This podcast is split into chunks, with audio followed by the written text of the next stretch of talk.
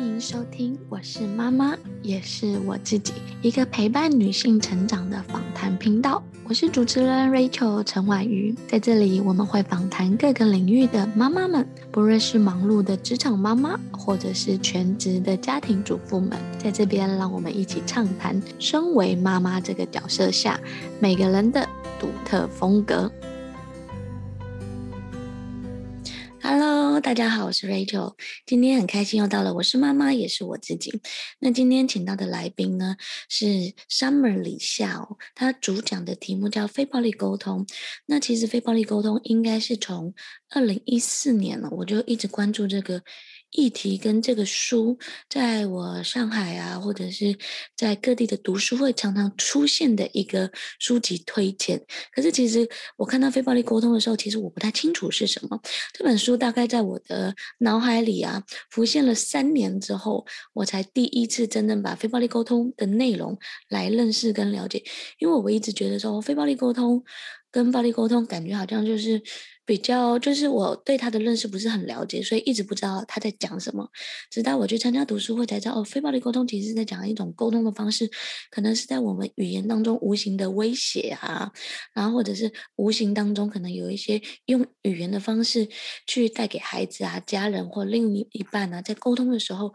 可能有一些。不好的示范。然后后来我在一九年的时候，也曾经采访台湾的非暴力沟通老师，然后来逐步的认识非暴力沟通。我觉得非暴力沟通是一个非常有效跟别人建立新的沟通模式，而是站在对方的需求。所以呢，我今天特别邀请 Summer 李夏老师来跟大家分享一下，怎么样用非暴力沟通来育儿。Hello，Summer，我可以邀请你跟大家打个招呼吗？好的，Rachel。你好，呃，各位朋友，大家好，我是李夏。在今天的这个节目里边呢，我会分享非暴力沟通和育儿方面的话题。Summer 方便，请你用三个标签来介绍自己，让大家更认识你吗？嗯，三个标签，这个有点难哈，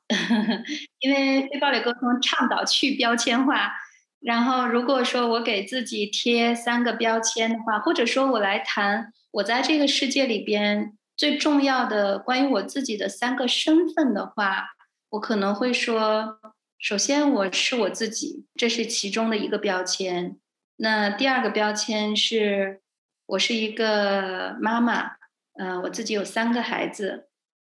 嗯，所以我有家庭。然后，那我的第三个标签呢，我就用一个社会身份的标签吧，那就是我是一个。非暴力沟通的教育工作者，谢谢 Summer。就是其实有些时候在讲标签，很多人我以前很喜欢一本书，就是诶，没有了这些头衔名称，你是谁？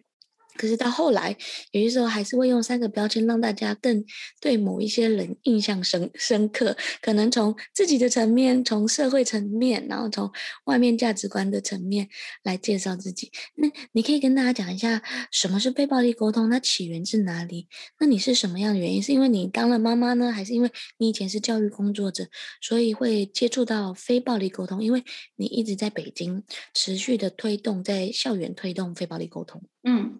好的，谢谢。嗯，其实第一个问题有点难以回答哈。嗯，什么是非暴力沟通？那我曾经也就是跟很多跟我学习非暴力沟通的伙伴们，我们有过探讨，就是我们如何去给非暴力沟通下一个定义，告诉别人说什么是非暴力沟通。嗯，然后我们就常常是在一起就笑成一团哈，因为发现。很难用几句话把它描述清楚，什么是非暴力沟通？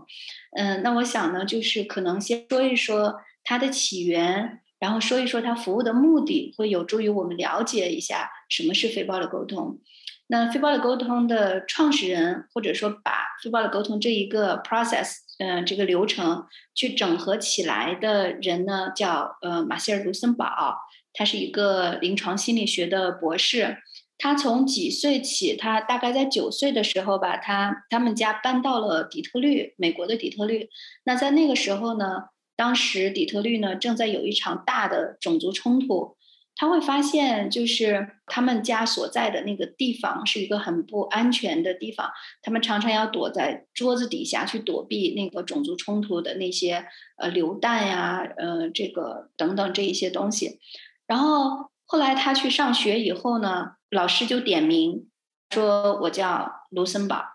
然后呃，点名点到他呃卢森堡的时候呢，旁边就有两个同学就问他：“你是一个 cake 吗？”就是我们知道这是对犹太人的一个昵称哈。然后卢森马歇尔就会很困惑，就是怎么一个名字都能够引发别人对他的这种暴力啊？然后。这两个男孩甚至说，在放学以后就把他推倒在地下，就打了他一顿。那他就很困惑这个问题，就是为什么无缘无故的有人就会对别人有很多的暴力？然后另外呢，他也看到了人性的另外一个层面，就是，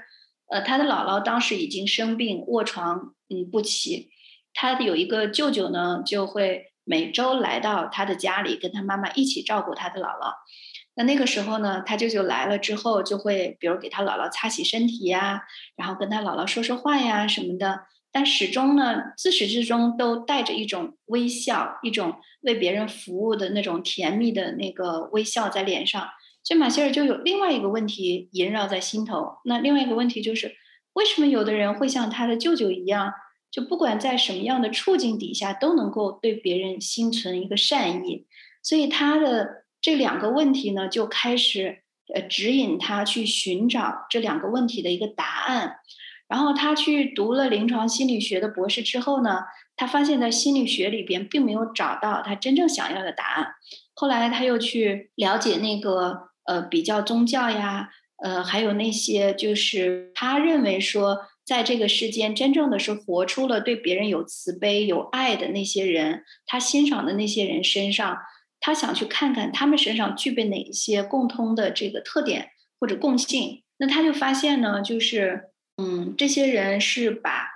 就是说到底还是在宗教里边提到的那个爱，是把爱呢真正的去给到了别人，是不断的去奉献和和付出，呃，所以这个是他的对非暴力沟通的一个一个起源吧，然后后来。他就把这样他发现的这些东西呢，整合到了一个沟通，我或者说语言这样一个我们每个人日常都在用的一个东西里边。那他的毕生呢，就致力于说把慈悲去融入生活。那通过什么融入生活呢？就是通过我们的语言或者说我们的沟通去融入生活。那我们知道非暴力沟通它的这四个要素哈，观察、感受、需要、请求，这是一个表层。我们所用的语言的层面，但是在这个语言层面的背后呢，是我们的意识层面，也就是我们的想法。那我们的这个想法，它就把我们的想法呢，就大概的，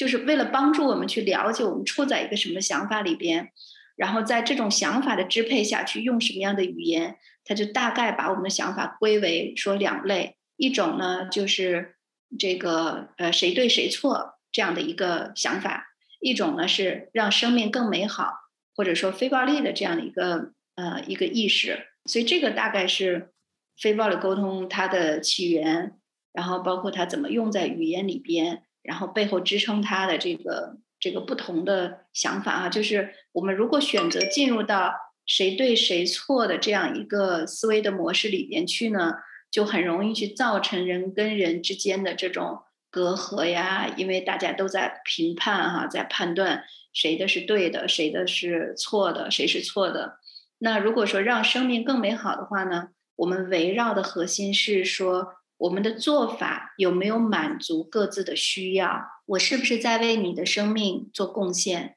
你是不是在为我的生命做贡献？那我们这些贡献是不是由衷的？我们可以知道，我们是生活在一个相互依存的关系里边。然后去在一起生活的。刚刚李夏老师啊有讲到一个，就是非暴力沟通的四个层面：观察、感受、需要跟请求。其实他提供了一个框架式的语言对话的一种。方式对不对？我觉得就是呃，像在讲情绪管理啊，或者是语言沟通的时候，很多时候就是市面上很多商业化的工具都会告诉你应该怎么样做，你应该怎么样做。可是我觉得我自己在听非暴力沟通，跟后来学非暴力沟通的时候，我觉得有一个出发点是让生命更美好，然后另外一个出发点是用同理心先去。理解对方。我觉得这件事就是改变了那个视角。很多人的视角就是说，哎，我们在跟你沟通的时候，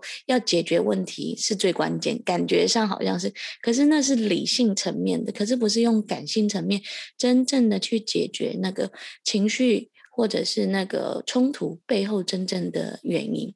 李夏老师，你可以举一两个例子吗？因为可能没有接触过非暴力沟通的时候，就像我，其实也真的花了好几年的时间才真正认识他。可是认识他之后，学习了之后，我就觉得超级好用。你可以讲一两个例子吗？嗯，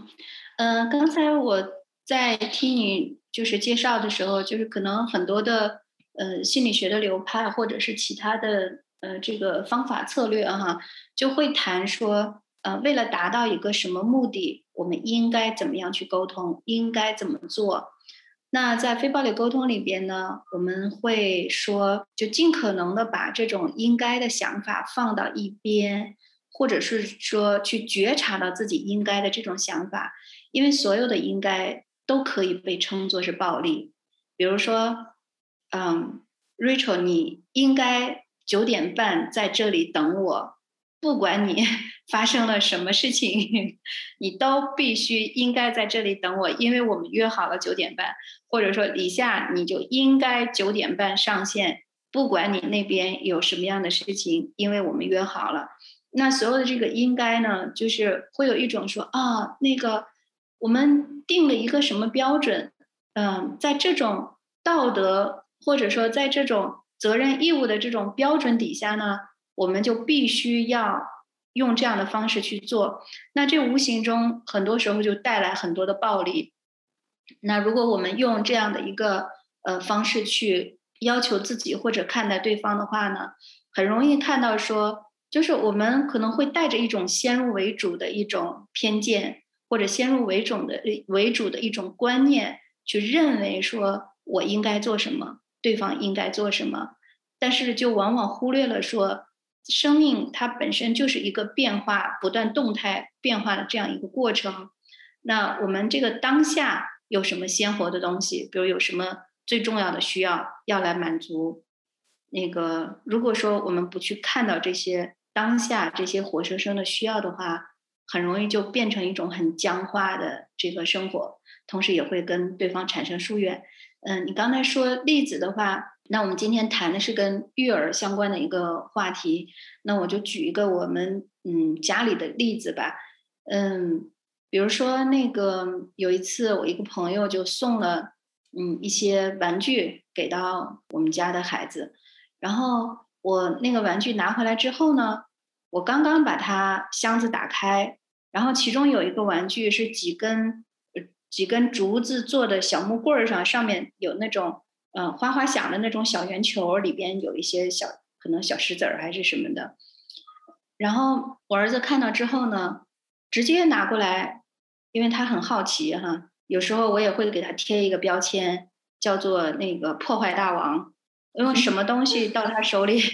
对，就很容易就去把它弄坏，或者就就就干脆玩一下就没了那个东西。嗯，然后那天也是这样子，他拿过来之后。他很好奇，然后直接就把一根那个 竹签儿就竹棍儿就给掰断了。然后我当时一下子就血冲上头哈，我就拍了一下他的屁股，然后我跟他说：“你这个破坏大王，这是新的标签都没有撕掉，什么的，你你就商标都没有撕掉，你就把这些都给都给弄坏了。”然后我儿子就看了看我，然后眼泪汪汪的，但是又没有哭出来哈，然后就就进卧室去了。然后我小女儿就仰着头跟我说：“妈妈，哥哥不是故意的，你不要生哥哥的气。”哇！我当时感觉就那一瞬间哈、我的整个的那个上头的那个热气就顺着身体呲一下钻到地底下就没了啊！我当时站在原地，我就想啊、我一个教非暴力沟通的老师，那个 第一反应居然是拍了他的屁股，然后去指责他哈、所以我当时就会有一些自责呀，有一些愧疚这些情绪出来，然后同时也会去想，哦，那个呃儿子他就是出于好奇啊，他可能也不知道那个东西是什么做的。如果在拿出来之前，我能够早一点告诉他或者提醒他一下，他可能就不会去做这样一个举动，或者他会动作轻一点。那我当时脑海里的，在愧疚的时候，我脑海里的应该就是我不应该这样对待儿子。我作为一个非暴力沟通的分享人，一个老师，我应该要无时无刻都要非暴力沟通。所以当时就会有那些自责呀什么的那种情绪出来，啊，冲冲突。啊，对，所以就是你这种，我我们可能很多人都会是这样子哈，就是内心跟自己有很多很多冲突，尤其在育儿的这个过程里边，一旦发现自己，比如说哪里做的可能不合适了，可能会让孩子哭了，嗯，或者是可能觉得说，哎呀，以后会不会给他留下巨大的心理阴影啊，什么什么的哈，就是很多妈妈 会演绎的非常的多，我们就很容易去自责自己。然后呢，在事情发生的时候呢，我们也很容易去指责孩子，就是你应该多考虑考虑啊，你怎么就不长脑子是吧？就是这个事情已经发生了很多次了，为什么还要这样去做？什么什么也有各种的应该去给到孩子，比如说孩子他生气的时候，他可能说了一句脏话，啊，他可能跟嗯家里的长辈发了一个脾气，然后说了说了一些就让人听起来那个不好听的话。我们可能就会去指责孩子说不懂礼貌呀，然后不懂得去嗯去尊重别人呀等等这一些哈话就很多就出去了。那我们如果说往后想的话，这些背后呢都是有很多的应该在的。你应该懂礼貌，你应该要尊重别人，呃，然后我应该要怎么样？所以当我们活在应该里边的时候哈，就很难去看到当下的那个活生生的需要。比如说我的那个在那个当下的自责，是因为我跟孩子连接的那个需要没有满足。我希望跟孩子之间是一种情意相通哈，然后这个相互的在一起是一种，嗯，这个你高兴我也高兴，然后双方在一起是很有连接的这样的一种状态。那这个需要我是没有满足的，所以我会我会去自责，然后嗯会不舒服。那对于儿子来讲，他可能去弄断那个东西，他就是为了一个呃好奇心，他就想去探索一下那个东西是个什么样子。那他跑到房间里去，我想他也会很受伤啊，因为也很少见妈妈这样对他，所以他会很受伤。他会觉得说那个东西可能比妈妈要，嗯，比比他要更重要，在妈妈眼里。对，就是这些东西会出来之后，如果说事情发生的时候，我们能够去有这样的一个呃提前的觉察，或者说事后的一个反思能力，去看到说所有的这些应该，所有这个行为背后，我们试图想要去满足的这些需要，然后再从需要的角度出发，再翻回来去看说这个事情怎么处理，怎么解决，那就到了一个说。我们有心与心的连接，然后呢，再用我们的头脑，就你刚才提到的这个理智的层面去想策略、想办法，去满足双方的需要。刚刚等一下老师讲的那个，就是在育儿之路，尤其你有三个小孩，其实常常每天都在发生很多小细节啊、小冲突啊。当下对孩子不开心了，后来又自责说自己怎么可以这样子。那你后来是怎么样处理跟解决的呢？你可以跟大家示范一下，你用非暴力沟通是怎么样处理这一件事情。嗯，然后我当时就。因为妹妹 三岁多哈，就抬头跟我说：“你不要生哥哥的气，哥哥不是故意的。”就我看着他那张，哎，就看着他那张小脸，这也是非暴力沟通家庭的一个好处哈，就是他从小就会对这个感受啊，对同理心啊这些东西，他会有很多了解。嗯，他会就是就言传身教给他很多很多这个方面的东西哈。然后当他那样说的时候，我会很感激妹妹。就是哦，妹妹，谢谢你告诉我这个。妈妈刚才一下子就是气急了，把这个给忘了，哼，然后就抱了抱妹妹，谢谢妹妹。然后我就进去找我儿子去了。我儿子就气鼓鼓的坐在那个床边，然后我就过去抱着他，我说：“儿子，嗯，对不起，妈妈刚才那个嗯有点着急了。我说我嗯就是有一点点心疼，就因为是朋友刚刚送过来的。”那个礼物，然后嗯，商标也没有拆，所以说如果把它弄坏的话呢，我会有点心疼。我就跟儿子做了一个这样的表达，让他知道我的那个生气是源自于什么事情发生。然后我就问他说：“是不是妈妈拍了你，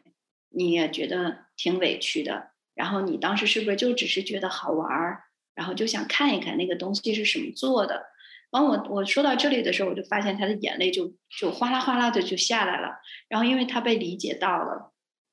然后他的眼泪下来之后，就扭过头来抱着我，然后我们俩就在在一块儿抱着，这样相互陪伴了一会儿。那个我跟他说：“我说那既然已经坏了，我们看看，嗯，怎么把它找一个胶布胶带把它粘起来，还是说那个把那针儿就拿出去就就不玩那个了？其实也不影响。”嗯，那个那个东西去玩什么的，嗯，他说好的，嗯，然后这个事情就这样就就过去了。对，那你刚刚讲的那个案例啊，就是其实是当事件发生的时候，我们身为母亲啊，或身为一个大人的时候，我们应该先去觉察，说发现发生了什么样的事情，然后觉察自己的感受跟对方的感受，还有，诶，他这个感受后面可能是可能是孩子对新鲜事物的好奇心，可是对你来讲，你是珍奇事物的好奇心，其实那个需求在两边是有点不对等的，所以展现的形式跟所做的作为会不一样，后来就是可能有冲突发生，然后就不愉快发生，你又回去去思考，说应该要怎么样处理跟解决。可是，在我想问的是，因为其实现在很多家庭没有接受非暴力沟通的概念跟想法，那他们可以怎么样从基础的方式去学习呢？就是他如果现在要开始接触非暴力沟通，或者把非暴力沟通带入家庭当中，那个第一步一小步，你建议大家先做什么呢？我会建议大家多多的去问问自己哈，我做这个事情是为了满足什么需要？他做那个事情是为了满足什么需要？就是从一个说用外界标准去衡量谁应该做什么，谁不应该做什么。或者说去迅速的判断谁做的对，谁做的错，转到一个需要的意识，就可以多多的问自己这个问题：我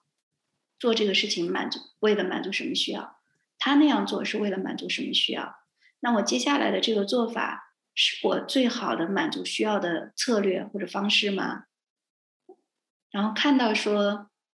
当下的那个选择是不是最好的去满足这些需要的策略？还是说，希望自己能换一种策略去满足。对，刚刚讲的，我觉得有两个点，我们可以先做。一个是把应该跟是非对错跟解决问题先拿掉，因为我觉得现在就是人时间太忙碌了，不论工作忙碌、时间压力，或者是妈妈有要赶赶快赶小孩上床啊，赶快写作业，赶快的这些需要。对，可是对于孩子来讲，他需要放松，他需要玩游戏，所以我觉得就是先把是非对错，还有应该要做什么，先抛弃掉。可是抛弃掉不是说不做应该要做的事，而是把需要，因为我觉得很多人其实对于需要的意识不是很清楚，对，或者是小孩对于需要的意识也不是非常清楚。我记得我在学非非暴力沟通的时候啊。关于需要啊，跟应该啊，我们在做团队活动的时候，大家关于为什么要做这件事，大家只知道行动跟应该要做这件事，他们其实很少停下来想说，为什么我需要做这一件事情。所以我觉得需要的意思其实是需要练习的。需要两个字讲起来很简单，买东西的时候，哦，我们家需要柴柴米油盐酱醋茶。另外一种是想要，可能对很多人来判断很很顺畅。可是，在生活当中，诶，他做小孩子，举例来讲，小孩子回家之后，他就想要妈妈陪伴他，先抱抱他，然后跟他说说话，或者是吃个点心，满足一下那种亲子之间的互动之后，再开始去写作业。这种是一种情感上的需要。可是对于妈妈来讲，你赶快把作业写完，然后赶快把澡洗完，然后任务达成了，这是妈妈的需要。所以我觉得需要这件事是。需要觉察的，是不是啊？还是需要就是有意识的去认清它背后这件事的真正的意涵是什么？嗯，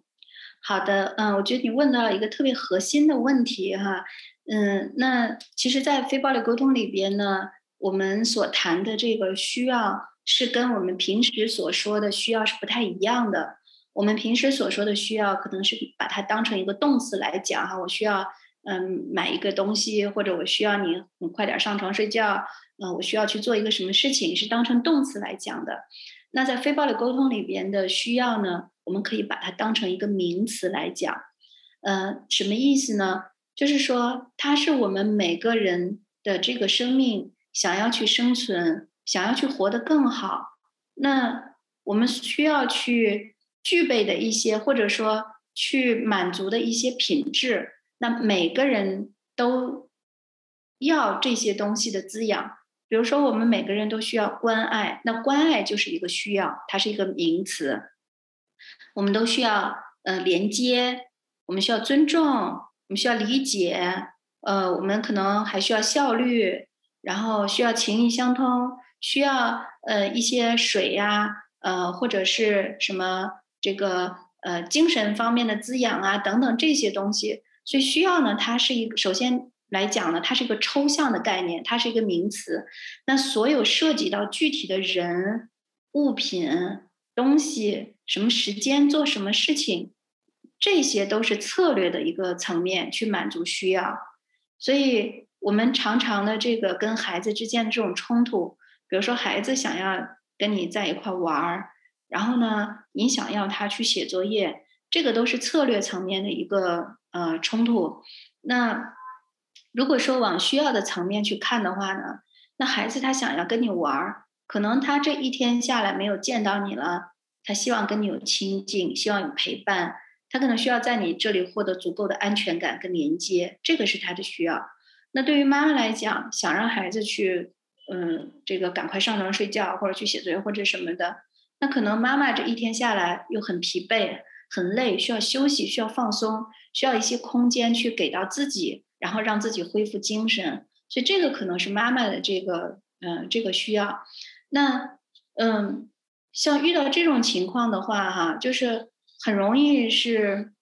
我我自己会认为，我们可以从两个方面来去。探讨这个话题哈，就是如果说看到这两个需要，两种需要都在的话，一个是说我们跟孩子之间这种亲子关系的建立、和谐跟这种深厚的连接，确实是需要时间的。也就是说，我们确实是需要跟孩子之间有时间去陪伴他，去建立双方这个深厚的这种关系纽带。那其实对我来讲，我平时也。挺忙的哈，就是有好多时间都在外面，那可能常常是不在家里的。但是我跟孩子的那个关系纽带，你会发现，就瞬间在家里一见就能连接上，那就不会有，呃，再需要说双方去相互的去这个磨合或者了解，还是怎么样一个这样的一个过程。那那个瞬间连接，都是因为说平时我们建立的连接是足够多的。那那种陪伴的品质，比如说在一起的时候，呃，他们会做什么，我跟他们在一起做什么，然后这种陪伴的品质是是比较高的，所以他在我这里是有足够的安全感的，所以他一见到我，他就会觉得没有任何的说需要去防御或者需要觉得嗯躲着你的地方，没有任何任何这样的一个感觉，他会直接上来就跟你 有连接哈，然后在一起什么的，那这个时候。你再去跟孩子去沟通说，嗯、你自己的需要啊，妈妈累了，妈妈今天想要休息一下，所以你看看，嗯，你愿不愿意去洗个澡，然后早点去上床睡觉？我给你讲个故事，然后你就先睡觉，好不好？你再去跟他沟通这些事情的时候，你会发现，真的就像马歇尔说的那样，人天生是乐于互助的，那孩子是特别愿意去为。父母的需要去做贡献的，那你再去跟他沟通这些的时候，他会很愿意去为你的需要去做贡献。那有时候，比如说孩子他沉浸在一些他玩的事情里边，玩具啊，嗯，或者在玩耍打闹的其他事情里面去，那并不是因为说他就不听你的话，不去做那个事情，而是现在呢，他在另外一件事情里边。能够享受到他正在满足的那个需要，因为孩子比大人更加的容易活在当下哈，所以孩子他是沉浸在那个当下所做的那个事情里边去的。那你在旁边喊他说：“哎，该洗澡了，该睡觉了。”可能他都听不到，或者他听到了也会就是不着急去做你要让他做的事情，因为他手头做的那件事情更容易吸引他的注意力。那那时候我们可能也是先去跟他有连接哈、去看看说哦，你现在在玩的这个好有意思啊，妈妈也想跟你玩一会儿。那你看这样好不好？玩具也挺累了，他跟你陪了你一天了，我们让他放回呃他的家里，让他去休息一下，睡个觉。明天我们也去休息睡个觉，明天早上你再来跟他玩，陪陪他好不好？那你现在跟他说个再见吧，跟他说晚安吧。那你会发现孩子会比较容易愿意跟着你的思路去走，因为他发现你对他的东西感兴趣，你跟他进入到了他。玩的那个时间空间里边去，跟他，然后包括他玩的那个东西是有连接的。这个时候，你再引导他的注意力出来，想让他去做其他的事情，就会比较容易一点。那孩子通常来讲是比较具象思考的哈，就是他着重的就是这一件事情，这一句话，然后在玩的这一个东西上，他是比较着重在这个的。那成年人常常是用概念来思考的，就是我们是抽象思考的哈，所以我们常常会进入到概念层面，就是说，哦，他我现在已经跟他定好了规则，嗯、你看之前定好了规则，但是现在他没有听，所以他是个不走不遵守规则的人，所以我现在要跟他发脾气，要让他知道规则是很重要的什么的。我们常常是跟他是不对等的这样的一个一个两个世界里在进行沟通，所以很难去去让这个沟通顺畅下去。那如果说我们能够有这方面的觉察跟意识，哈，从概念的层面还原到具象的层面去，那我们就跟孩子更容易有连接，然后在连接的基础上再去面对和处理这个当下的事情会更容易一些，而且也不会留下什么后遗症，哈，就后面你还需要去收拾一堆说，因为你强迫他去做什么事情了，他不愿意，然后他做了。他在那哭啊闹啊，你后面可能还需要花更多的时间去安抚他。我觉得刚刚李夏老师讲的，就是从生活当中的案例，其实会发发现啊，无形当中其实我们有些时候就会太着急啊，或太紧张，或者是想赶快处理问题，当下就会用非暴力，就是用暴力沟通的方式，我们没有意识到，其实我们都在用。勒索的方式啊，或者是哎，就是威胁的方式啊，或者是用哎，大人是比较高的制高点的，孩子是比较弱势的方式，借由这种方式去跟孩子做沟通。可是，如果你可以用非暴力沟通的方式，嗯，其实我们所有的。目标都是以爱为出发，只是我们当下着急了，或者是过去没有人教我们怎么样好好的说话，对，好好的说话或者好好的运用这样的工具。那李夏老师可以问一下吗？就是因为你一直在这样推动，前面也听了你讲例子，你可以跟大家分享一下说，哎，为什么你想开始在家庭跟校园推动非暴力沟通这样的落实？你是看到了什么样的？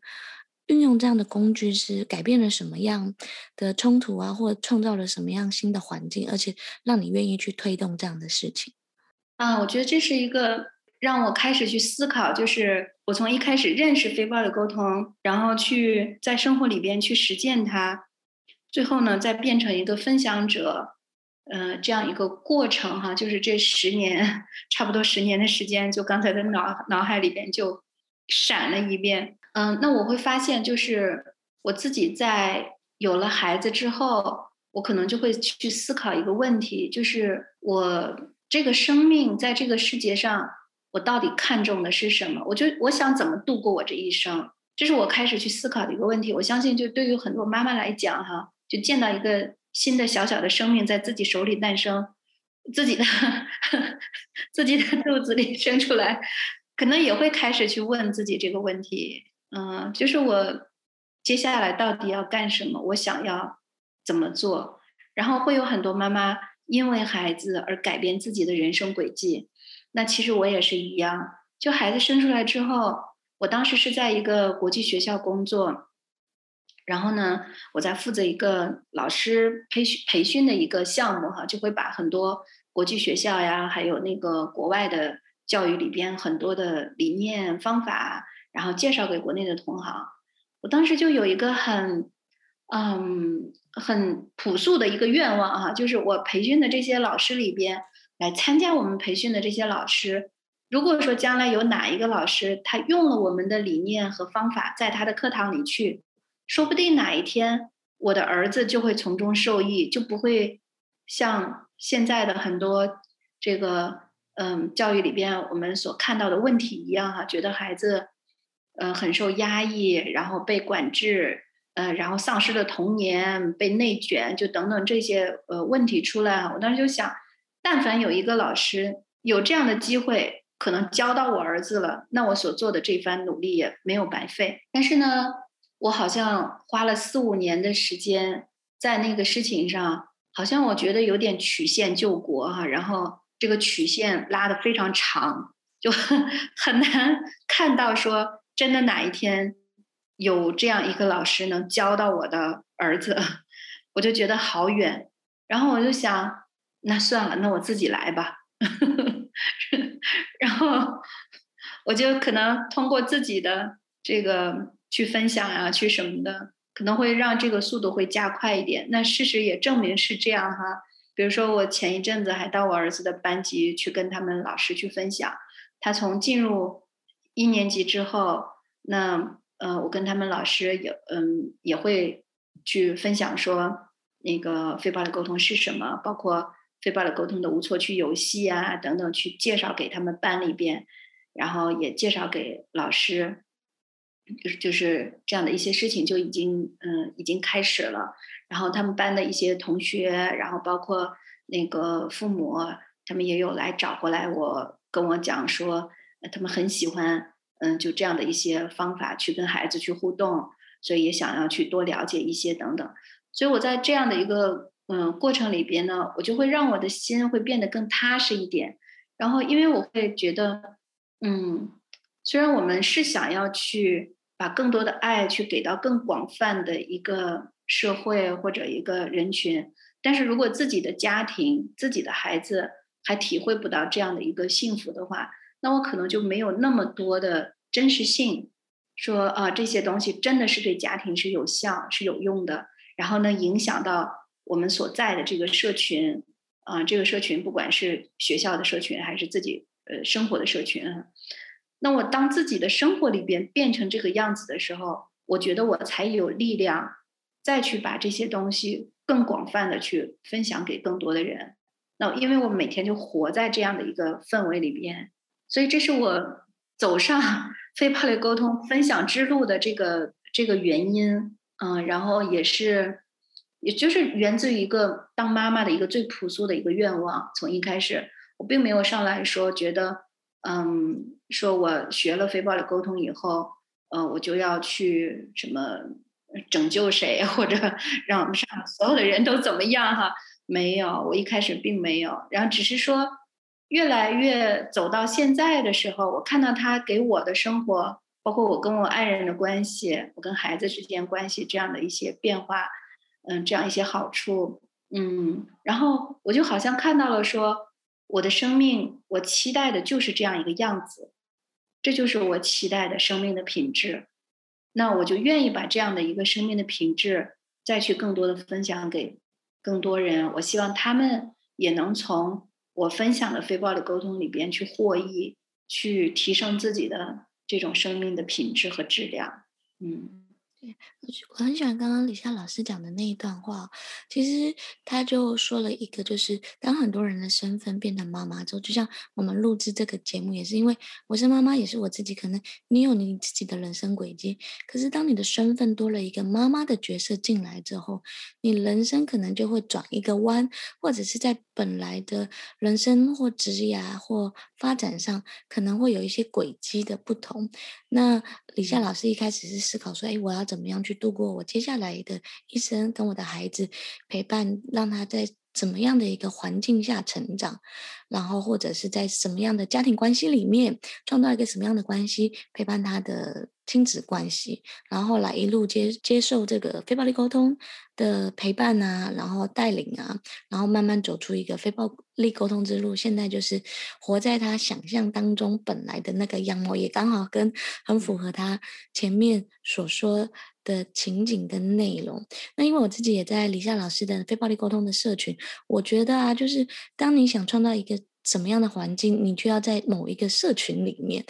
呃。我刚开始学非非暴力沟通的时候，其实因为我学了之后，我第一个是用对我老公用，因为我那时候小孩很小，大概一岁多，我也没办法跟他沟通嘛，对，然后我就是第一个实验的人是我老公，然后我就会跟他把。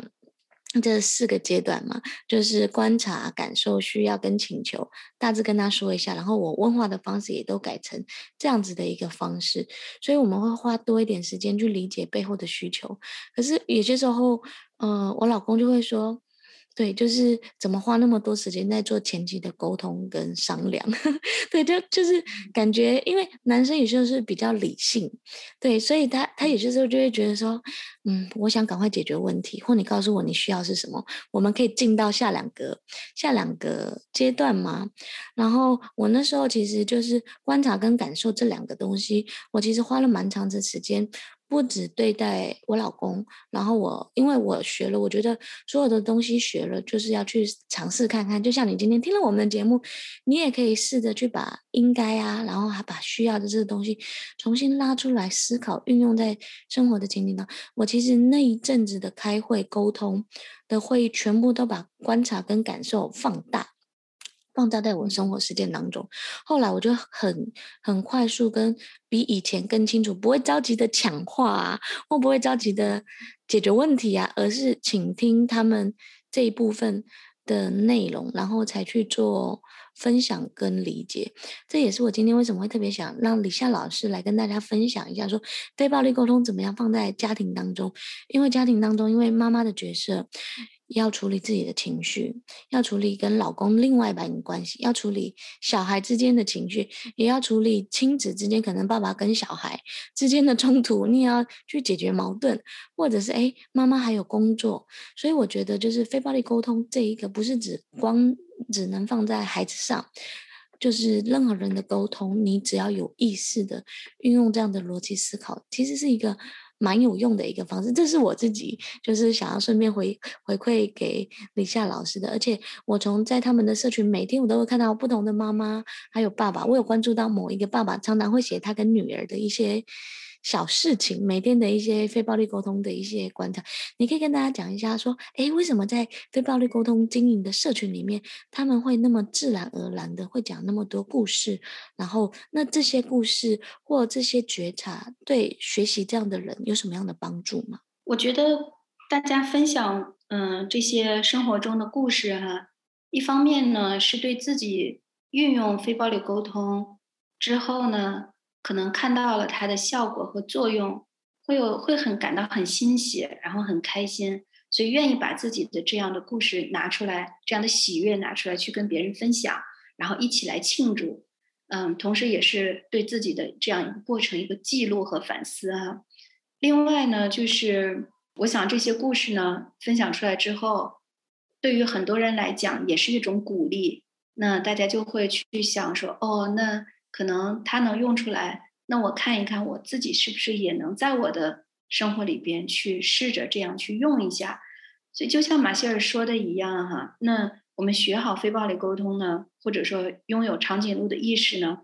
就可以把注意力放在三个方面。一个呢是每天的反思，那去分享故事可能就是一个每天的反思。那这个反思就是我想要活出一个什么样的生活。或者说我今天想满足什么需要，我最看重的需要是什么？然后我今天是不是很好的满足了它？所以这是一个方面，去反思自己的需要是否得到了满足。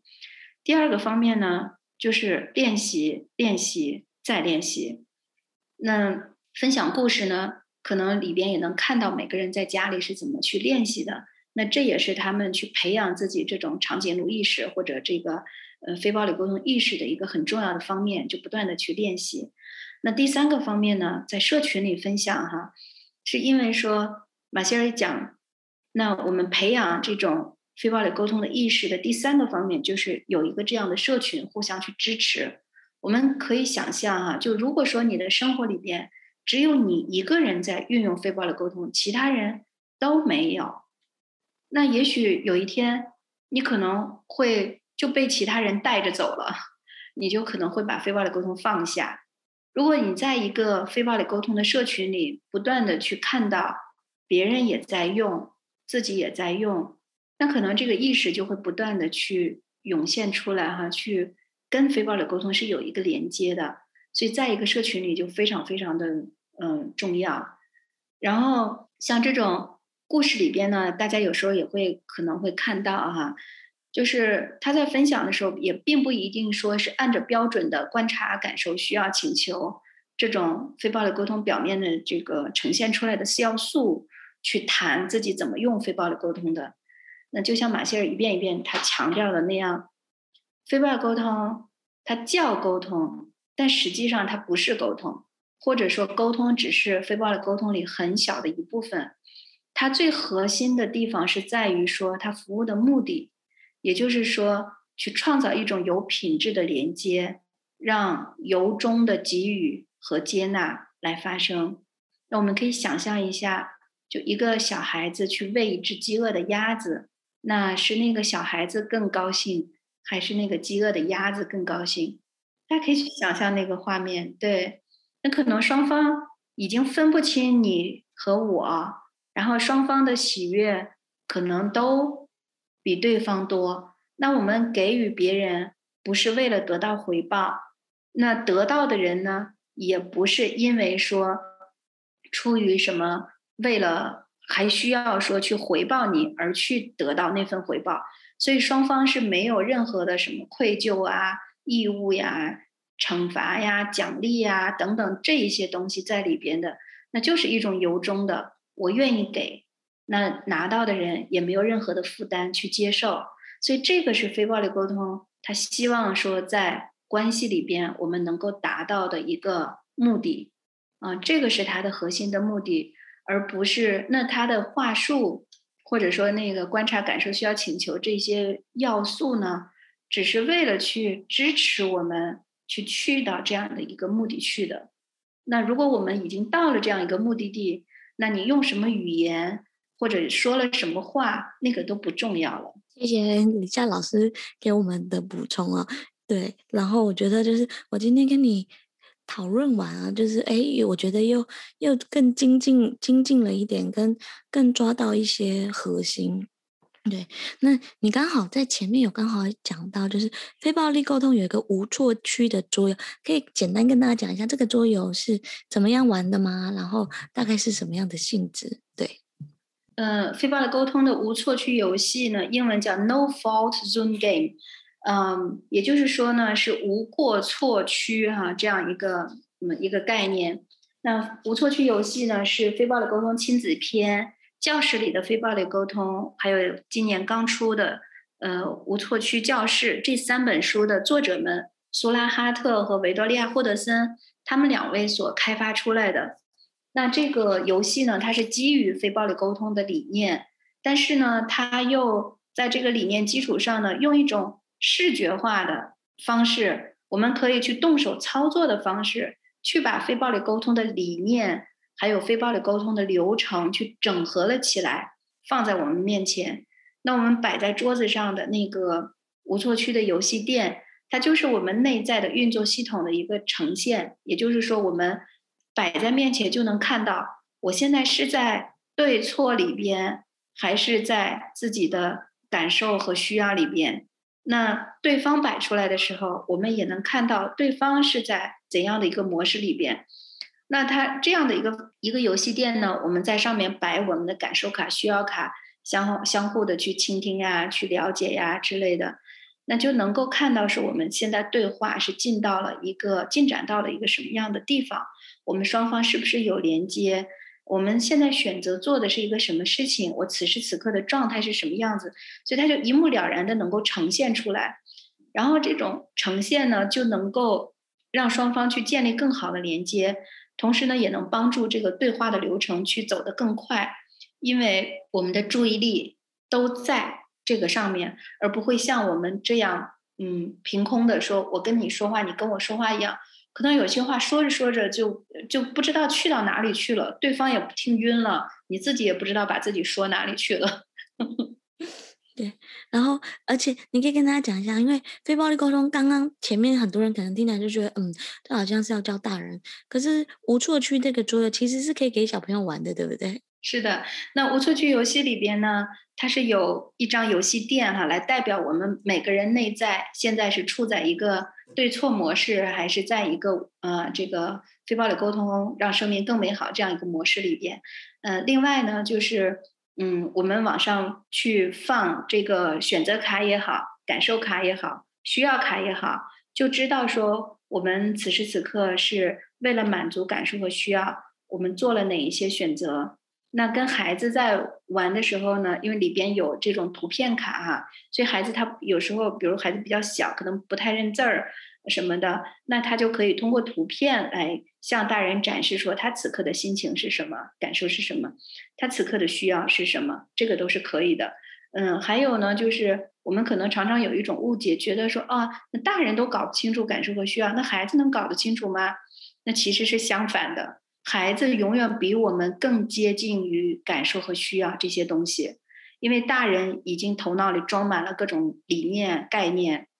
然后，对各种的对错哈，但孩子他不一样，孩子是天生的跟感受和需要这些东西是在一起的，所以你会发现跟孩子玩的时候，他们找要比大人找的要快，而且要准确。对，因为我觉得孩子天生对于感觉啊跟感受，他们因为还没有社会化或还没有这种被教导的那么多理性化或以解决问题，而是他会很直接说：“我现在开心，我现在不开心啊，我现在感觉怎么样？我现在的感受是怎么样？我需要爸爸妈妈帮我做什么？”其实会直接，我们反而能从孩子的身上好好来学习怎么样认知情绪、认知感受，然后怎么样做更好的一些沟通的一个。一个方式，但可能对孩子来讲，就是嗯，他们这个感受的能力很强哈，但是他可能用一些词汇去表达他感受的这个能力是不够那么强的。那我们通过无错区游戏，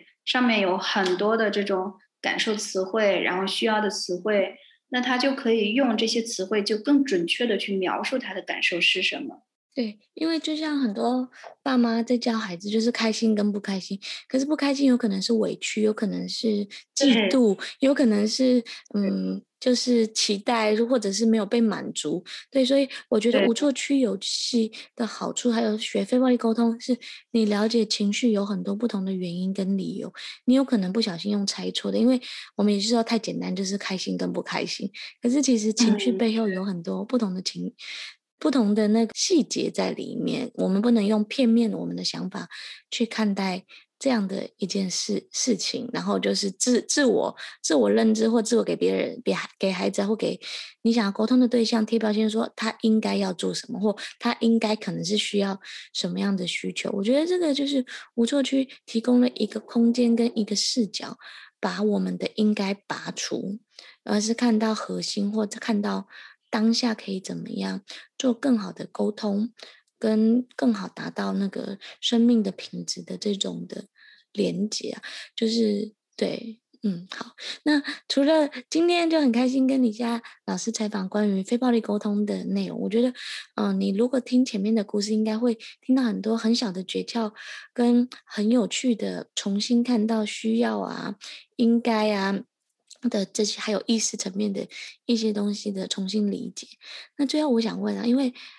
你自己其实工作上很忙，尤其是类似这样的知识工作者，你看又要录音啊，又要广播啊，然后你们也常常开非暴力沟通的这种分享会啊，或者是活动啊、课程啊，其实线上其实。占了你不少线上跟线下课程，占你不少时间。那你怎么样在妈妈的角色跟这个知识工作者的角色当中，还可以留出一点点时间来照顾自己，或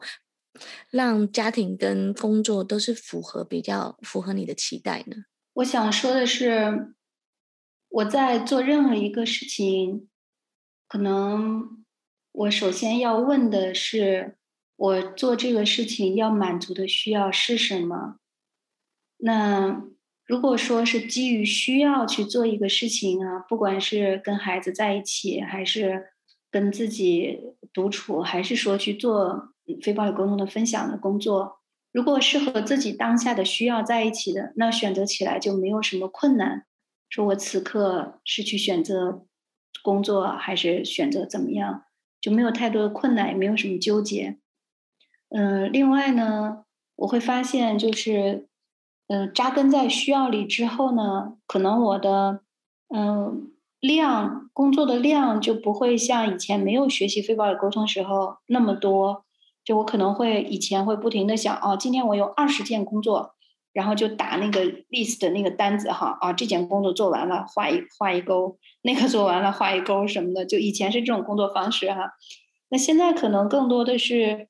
嗯、就是处在一个生命的流动里边。那一个事情决定要不要做，我我可能先会去想一想，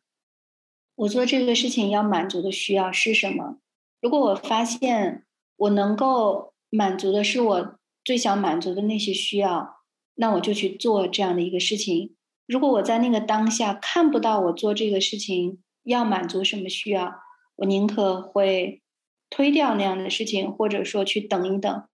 因为我发现就是如果。自己内在是一个充盈的状态的话，你更容易把每一件事情都能更充分的把你的精神去做出来。嗯、如果自己内在很枯竭啊，那可能在做任何一件事情的时候就没有办法全部的把自己的呃力量或者自己的心意全身心的放在那个上面，那做出来的事情可能也不是自己最满意的。所以我宁可是。做少一点，但是呢，我希望每一件事情都能够是全心全意的去把它做下来的，嗯，所以好像不存在太多的纠结。对，我觉得就是你刚刚讲的，用一个流动的那个状态，还有。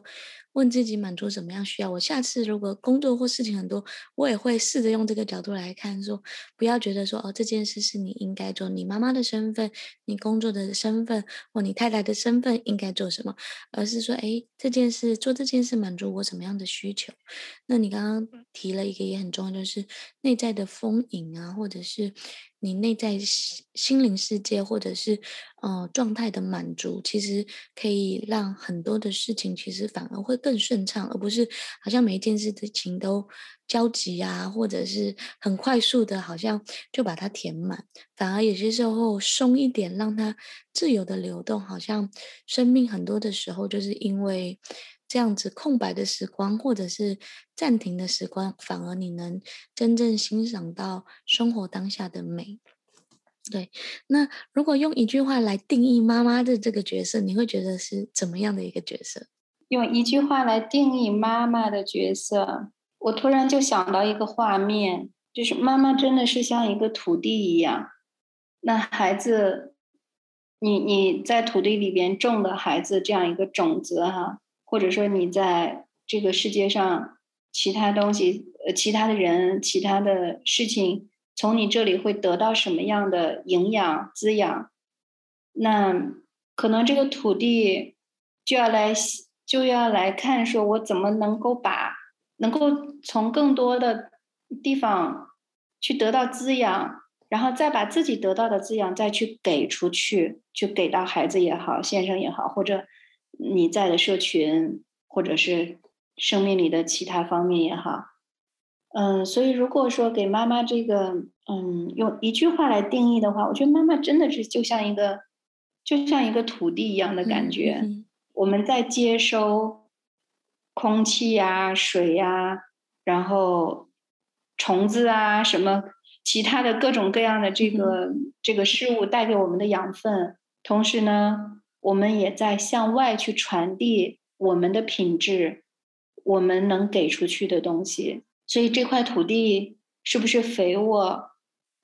是不是能够给出去东西？那我们自己的状态就非常的重要。如果自己是一个干枯的状态，那很难去给出去别人营养。所以照顾好自己就很重要。那如果有人听了这一集啊，也想了解非暴力沟通啊，你有建议他们应该看哪一本书吗？或从哪一个资源跟管道来了解非暴力沟通？嗯，呃，现在国内简体版的非暴力沟通的书可能有十来本左右吧。嗯、那我现在呢也在跟一家出版社哈、在合作，嗯、现在在引进更多的非暴力沟通的书。那如果说目前现有的书的话，嗯，去看哪一本？嗯，对于妈妈们来讲，我我说实话，就是看书有时候那些理念的东西哈，嗯，如果你不去自己亲身体验的话，可能吸收到的东西还是很有限的。嗯，所以看书只能是，就很多人跟我讲过，比如他们看过《非暴力沟通》这个书那个书，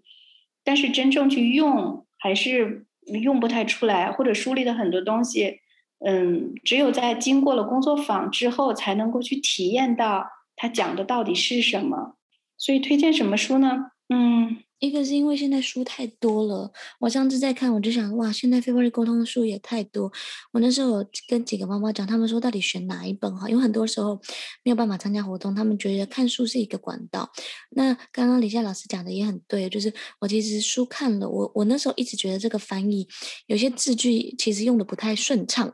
对。然后我就是对于那个字句的理解，我也是真的参加了工作坊之后，然后还有像借由这样的分享或社群。之后，我才更掌握到一些精髓。因为我觉得非暴力沟通，你的文字、理念、概念可能看得懂，可是你要操作出来，如果你没有经过经验，或者是我觉得更好一个方式，你干脆玩一次桌游。玩了一次桌游之后，可能比看书的那种感同身受，或者是那种情境氛围的创造，可能会更熟悉。